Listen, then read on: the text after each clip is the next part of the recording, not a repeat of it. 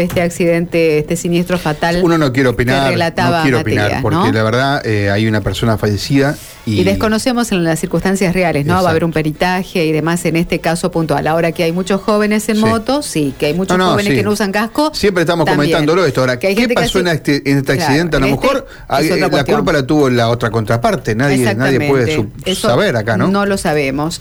Uno más, María, y después vamos con dale. Matías. Aquí nos alcanzan, bueno, una fotografía de un centro de jubilados, Navidad para todos, eh, vecinas y vecinos de Ramallón y Escalada. Esto es en San Justo, me parece, el centro de jubilados, que nos alcanza esta imagen con todos los, eh, los las personas que viven en este hogar. Así que muchísimas gracias, saludos y les deseamos también buen año. Siempre nos escuchan, Mario. Gracias eh, a los amigos que nos escuchan en San Justo, decías María Silvia, ¿no? Exactamente. 103.1 es la radio, ese que nos- no nos escuchan por aplicación. Eh, Matías, te escuchamos, vamos.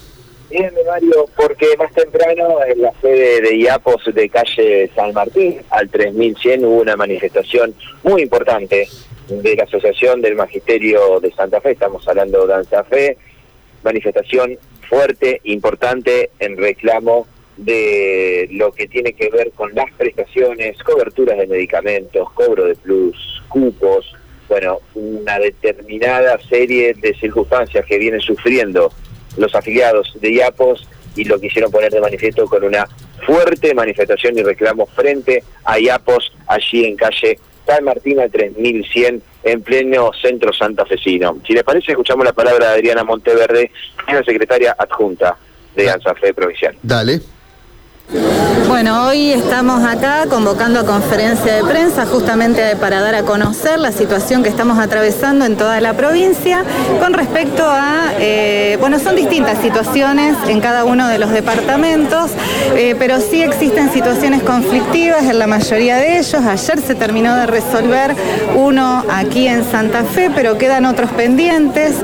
Eh, tienen que ver con la falta de, de prestación, con la amenaza eh, de, de cortes en los servicios.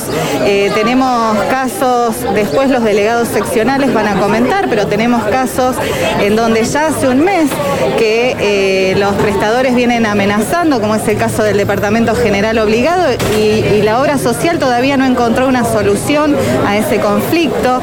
Otros, eh, como en la ciudad de Villa Constitución, en donde el único prestador eh, que puede atender las emergencias y las urgencias ha cortado el servicio por falta de pago de la obra social y así se van dando distintas situaciones a lo largo y a lo ancho de la provincia. Se ha implementado en algunos lugares el cupo eh, de atención, eh, la cobertura eh, o el porcentaje de cobertura en los medicamentos es cada vez más bajo.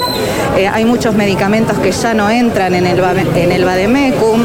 Entonces todas estas situaciones vienen agravando aún más la situación eh, que están atravesando los trabajadores y las trabajadoras, sobre todo los trabajadores y las trabajadoras de la educación, justamente en una situación de pandemia, con dos años en los que hemos sufrido mucho eh, y en donde la salud y el cuidado de la salud y de la vida son fundamentales. Estas circunstancias que se fueron dando son del último tiempo, son nuevas, se fueron recolectando con el correr de los meses. Bueno, se han profundizado con el paso en, esto, en este último tiempo. ¿no? Eh, eran problemáticas que en algunos casos ya se venían solucionando, se venían dando, pero se iban solucionando y en el último tiempo eh, se han profundizado, se han agravado. ¿Qué explicaciones le dan desde la obra social a estos recortes que ustedes denuncian? Bueno, eh, nosotros los trabajadores y las trabajadoras muchas veces quedamos como rehenes de los conflictos que tienen entre los prestadores y la obra social. Y es justamente eso lo que nosotros eh, estamos, eh, pidiendo una solución inmediata. Entendemos que IAPOS no solamente tiene que solucionar los conflictos, sino que también tiene que prever alguna situación conflictiva como para este, poder solucionarla antes de que esto suceda. Y por supuesto que el Estado tiene que garantizar la salud de los trabajadores y las El trabajadoras. objetivo de este reclamo es eh, tener respuesta de alguien, simplemente hacer oír eh, su su, su inconveniente que están sufriendo? No, las dos cosas. Necesitamos, estamos exigiendo una respuesta y la solución inmediata a cada uno de los problemas. Adriana, por último, ¿cuántas son las personas afectadas? ¿Se tiene un número específico? Bueno, en nuestro caso, todos los afiliados, todos los empleados públicos son afiliados a la obra social. Eh, nosotros, como representante de la docencia santafesina, tenemos a todos los docentes más todas sus familias ¿no? afectados.